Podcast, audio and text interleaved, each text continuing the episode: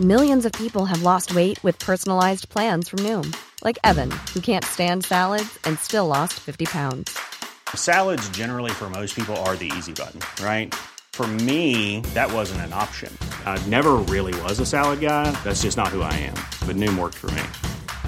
Get your personalized plan today at Noom.com. Real Noom user compensated to provide their story. In four weeks, the typical Noom user can expect to lose one to two pounds per week. Individual results may vary. Les attaques de drones en Ukraine se multiplient ces dernières semaines. Dimanche, la capitale ukrainienne Kiev a même connu la plus importante attaque de drones depuis le début de l'invasion russe. Les drones sont donc devenus une arme à part entière, côté russe comme côté ukrainien. Il y a donc énormément de choses à analyser aujourd'hui avec certains changements de stratégie. Salut c'est Hugo, j'espère que vous allez bien. On est parti ensemble pour une nouvelle plongée dans l'actualité en une dizaine de minutes. Alors ce dimanche, près de 60 drones ont donc été envoyés par les Russes sur l'Ukraine, dont près de 40 sur la capitale. L'armée ukrainienne affirme avoir détruit 58 des 59 drones qui avaient été envoyés. Mais alors déjà, de quels drones parle-t-on? Eh bien en fait, dans le cadre de la guerre en Ukraine, ceux dont on entend le plus parler ces derniers jours, ce sont les drones kamikazes. Tout est indiqué dans son nom, c'est donc des drones qui transportent des explosifs, qui sont pilotés à distance ou programmés, et qui viennent donc s'écraser et exploser directement à l'impact sur la cible. La Russie utilise essentiellement des drones kamikazes de fabrication fabrication iranienne. C'est euh, le modèle Shahed 136. Et ces drones sont en fait plus petits que des drones de combat classiques.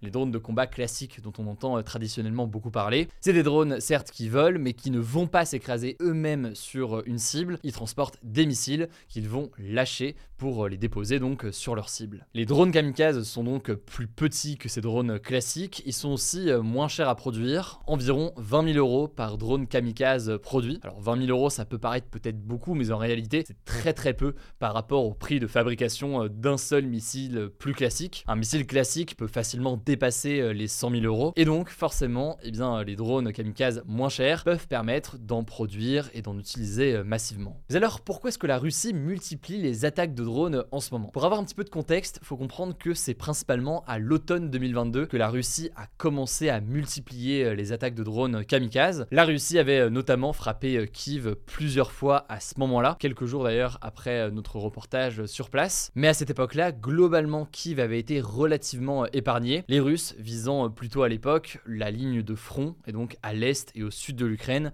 où se déroulent les combats en ce moment. Alors pourquoi ce changement de stratégie et cette utilisation plus massive ces derniers jours d'attaques de drones, notamment contre la capitale? Eh bien, première raison, ces drones pourraient traduire potentiellement une baisse de stock de missiles du côté de la Russie. Je le disais, hein, les missiles, ils coûtent plus cher à produire que les drones kamikazes et euh, la Russie a réalisé de nombreuses salves de frappe ces derniers mois sur le pays. Il est donc possible qu'elle ne soit plus autant capable de frapper euh, le pays avec des missiles classiques et donc qu'elle se tourne davantage vers des drones kamikazes, ce qui permet de continuer à faire la guerre à distance mais à moindre coût en restant donc le plus en retrait euh, possible. Là-dessus, c'est ce qu'estime notamment Michel Goya, qui est un historien militaire. Je vous mets des liens en description si vous voulez en savoir plus. Deuxième raison, ces frappes de drones kamikazes, elles permettent aussi à la Russie de montrer qu'elle continue à avoir une action sur l'Ukraine, qu'elle continue donc à exercer une forme de pression et donc qu'elle ne se contente pas entre guillemets de rester sur le front tel qu'il est actuellement à l'est. En fait, ce qu'il faut comprendre, c'est que ces drones kamikazes, certes, ils causent des dégâts évidemment matériels et humains, mais ils n'ont pas le même impact que des missiles classiques. Ils servent donc surtout à montrer quasiment symboliquement en fait que la guerre continue et que eh bien le pays, y compris la capitale ukrainienne, est encore accessible pour la Russie. Tout ça vient donc créer un sentiment de peur, de tension, d'intimidation permanent pour les habitants. Bon, et troisième raison pour laquelle la Russie multiplie les attaques de drones kamikazes, et surtout d'ailleurs sur la capitale ukrainienne, c'est pour monopoliser la défense militaire ukrainienne ailleurs que sur le front. En fait, l'armée ukrainienne parvient à traquer et à détruire la majorité, voire la quasi-totalité certains jours des drones qui sont envoyés par la Russie. Mais c'est pas quelque chose qui est simple, car ces drones kamikazes, ils sont très rapides, et donc pour s'en protéger aujourd'hui, l'Ukraine en fait a un système de défense qui est très développé et qui est très sophistiqué, notamment et surtout en fait grâce à l'appui des puissances occidentales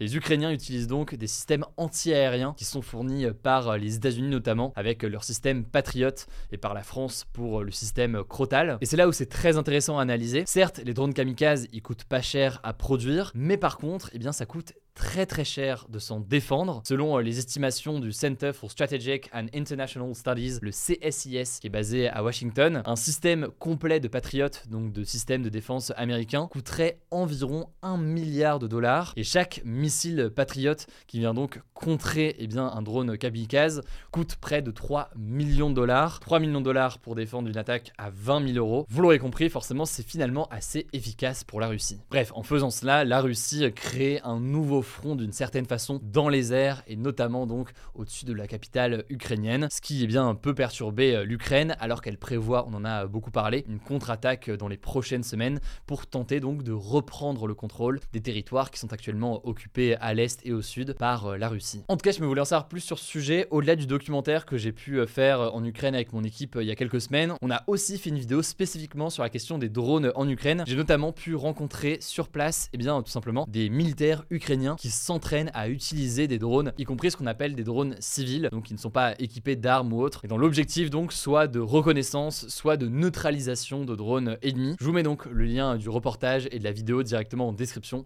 si vous voulez creuser et voir ce qu'on a pu voir euh, sur le terrain. Autrement, vous tapez euh, Hugo Décrypte Ukraine sur YouTube et je pense que vous allez pouvoir euh, le retrouver. On passe à un second sujet, sujet très important, toujours à l'international. C'est officiel, l'actuel président de la Turquie, Recep Tayyip Erdogan, a remporté ce dimanche le second tour de l'élection présidentielle avec 52,16% des voix sur la quasi-totalité des bulletins dépouillés. Il est donc réélu pour un troisième mandat. Il reste président. Mais alors pourquoi est-ce que cette élection était aussi marquante? Eh Bien la première raison, c'est que la réélection d'Erdogan n'était pas du tout garantie cette fois-ci. Il était notamment face à un adversaire de taille, Kemal Kılıçdaroğlu, à la tête d'une alliance de six partis de l'opposition, allant de l'extrême droite au centre-gauche. Et donc ce candidat aurait pu battre Erdogan. Il promettait notamment, je cite, une démocratie apaisée. En effet, il faut savoir qu'Erdogan était de plus en plus fragilisé ces derniers mois, notamment à cause de décisions économiques très contestées, alors que la Turquie est touchée actuellement par une très forte hausse des prix. Il est aussi reproché à Erdogan d'avoir une pratique du pouvoir très autoritaire, alors qu'il a repris le contrôle sur le pouvoir judiciaire ainsi que sur les médias qui sont euh, contrôlés par l'État. Enfin, Erdogan est pointé du doigt pour sa mauvaise gestion des violents séismes qui ont touché euh, la Turquie et la Syrie. Ça s'est passé euh, le 6 février dernier, on avait eu l'occasion d'en parler sur la chaîne. Alors, autre élément qui fait que ces élections étaient très suivies, c'est parce que la Turquie aujourd'hui joue un rôle très important sur la scène internationale. En étant réélu hier, Erdogan devrait donc continuer sur sa lancée avec ce que l'on appelle une position multilatérale, puisqu'il faut savoir que la Turquie est à la fois membre de l'OTAN. L'OTAN, c'est donc cette alliance militaire de pays occidentaux menée par euh, les États-Unis. Mais la Turquie est aussi proche de la Russie sur un certain nombre de sujets. Et d'ailleurs, sur la question de la guerre en Ukraine, le gouvernement turc ne s'est jamais associé aux sanctions euh, occidentales. Il maintient d'ailleurs ses échanges économiques avec euh, la Russie, ce qui montre donc ce côté multilatéral et ses échanges avec plusieurs grandes puissances. En tout cas, le président français Emmanuel Macron a été l'un des premiers dirigeants européens à lui adresser ses félicitations, estimant que les deux pays avaient, je cite, d'immenses défis à relever ensemble. Je vous laisse avec Blanche pour les actualités en bref et je reviens juste après.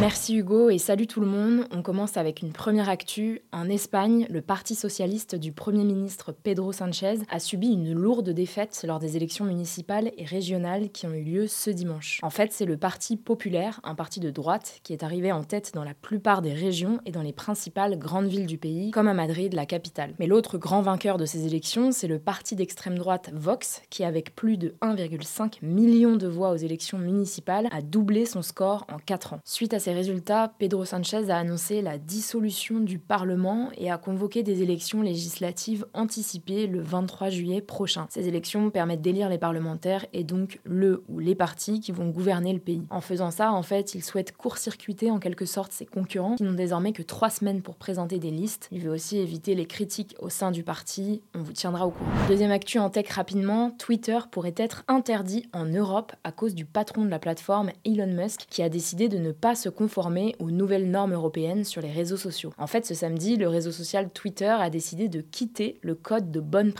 de l'Union européenne contre la désinformation en ligne. Le truc, c'est que ces règles sont censées devenir obligatoires pour toutes les plateformes en ligne dès le 25 août prochain. Et donc, ce lundi, Jean-Noël Barrot, qui est le ministre français responsable de la transition numérique, a expliqué que si Twitter refusait de se conformer à ces règles, eh bien la plateforme pourrait tout bonnement être interdite dans l'Union européenne. On y reviendra plus en détail demain. Et justement, vu qu'on parle de réseaux sociaux, les députés et les sénateurs ont trouvé un accord jeudi dernier pour mieux encadrer le métier d'influenceur, ce qui ouvre la voie à une adoption définitive par le Parlement de la proposition de loi dans les prochains jours, probablement ce mercredi. La loi devrait donc entrer en vigueur en juin. Je ne vais pas rentrer dans les détails, mais le texte prévoit notamment d'interdire la promotion de certaines pratiques, comme la chirurgie esthétique, et de mieux encadrer la promotion des produits avec de la nicotine par exemple, ou encore des paris sportifs. En tout cas, avec cette nouvelle loi, la France va devenir le premier pays au monde à reconnaître le métier d'influenceur. Quatrième info, des négociations ont débuté ce lundi à Paris entre les représentants de 175 pays du monde pour parvenir à un traité international pour mettre fin à la pollution plastique sans que pour l'instant un objectif précis ait été déterminé. En fait, il y a plus d'un an, un accord de principe a été trouvé entre les 175 États avec l'objectif d'élaborer d'ici à fin 2024 un traité juridiquement contraignant. Alors qu'est-ce que ça signifie juridiquement contraignant? Eh bien en fait, les États qui le signent seraient sanctionnés s'ils ne respectaient pas les règles décidées. Et donc cinq sessions de négociations sont prévues pour que les pays arrivent à se mettre d'accord. Et celle de Paris n'est que la deuxième, mais elle pourrait être déjà un pas en avant de ce projet d'accord.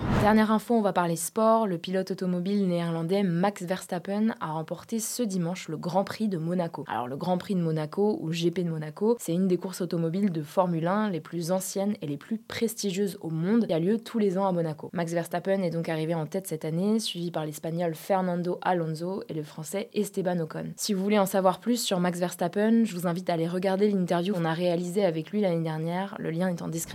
Voilà, c'est la fin de ce résumé de l'actualité du jour. Évidemment, pensez à vous abonner pour ne pas rater le suivant, quelle que soit d'ailleurs l'application que vous utilisez euh, pour m'écouter. Rendez-vous aussi sur YouTube ou encore sur Instagram pour d'autres contenus d'actualité exclusifs. Vous le savez, le nom des comptes, c'est Hugo Décrypte. Écoutez, je crois que j'ai tout dit. Prenez soin de vous et on se dit à très vite.